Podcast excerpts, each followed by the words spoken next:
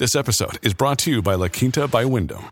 Your work can take you all over the place, like Texas. You've never been, but it's going to be great because you're staying at La Quinta by Wyndham. Their free bright side breakfast will give you energy for the day ahead. And after, you can unwind using their free high speed Wi Fi. Tonight, La Quinta. Tomorrow, you shine. Book your stay today at lq.com. Another day is here, and you're ready for it. What to wear? Check. Breakfast, lunch, and dinner? Check. Planning for what's next and how to save for it? That's where Bank of America can help. For your financial to dos, Bank of America has experts ready to help get you closer to your goals. Get started at one of our local financial centers or 24-7 in our mobile banking app.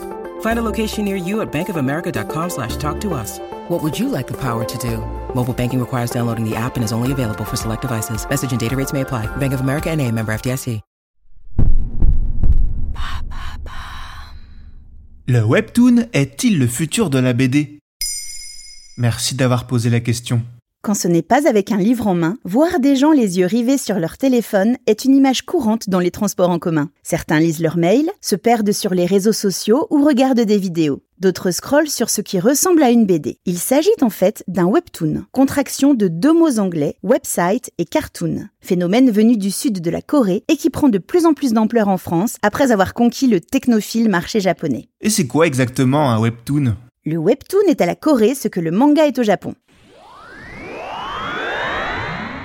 À l'origine, un webtoon est un manhwa, c'est-à-dire une bande dessinée sud-coréenne. Sa spécificité est qu'il est coloré et édité en ligne pour le format smartphone ou tablette. Contrairement au manga noir et blanc moins bien adapté en ligne qui nécessite de zoomer sur les cases et de feuilleter virtuellement les pages, le webtoon se présente sous la forme de cases uniques que l'on découvre au fur et à mesure en scrollant vers le bas et qui peuvent contenir des sons. La publication se fait en feuilleton, souvent hebdomadaire, à raison de 60 cases environ par épisode.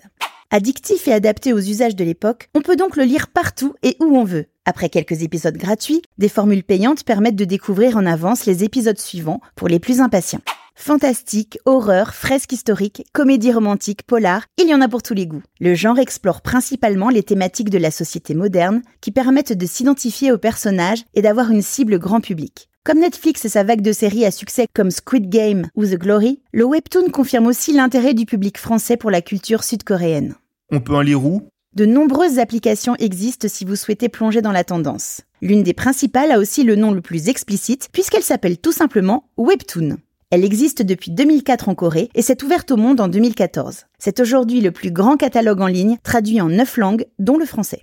En France, le pionnier s'appelle Dailytoon, créé en 2011 et développé plus largement en 2016. Le contenu est ici 100% francophone et centré sur la culture asiatique puisqu'il traduit des webtoons d'origine coréenne, chinoise ou japonaise. Sésame sur le gâteau de riz, il propose pas mal d'options gratuites. Yeah, baby, yeah! Plus récemment, des maisons d'édition de BD dites classiques se sont lancées sur le marché du webtoon. C'est le cas des éditions Dupuis avec sa Webtoon Factory en décembre 2019, qui ne publie que des contenus originaux d'auteurs francophones.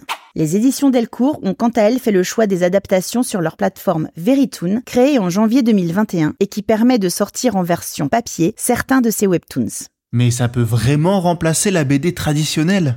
Selon une étude Numberly de 2019, les lecteurs de webtoons ont en moyenne 25 ans, soit plus jeunes que les lecteurs d'albums numériques tout type confondus, avec BD, mangas et comics, qui ont en moyenne 32 ans. En comparaison, les lecteurs d'albums physiques ont en moyenne 38 ans.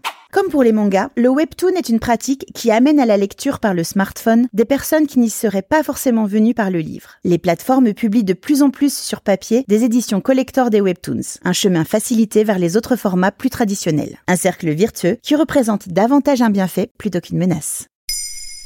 Maintenant, vous savez, un épisode écrit et réalisé par Béatrice Jumel. Ce podcast est disponible sur toutes les plateformes audio. Et si cet épisode vous a plu, n'hésitez pas à laisser des commentaires ou des étoiles sur vos applis de podcast préférés.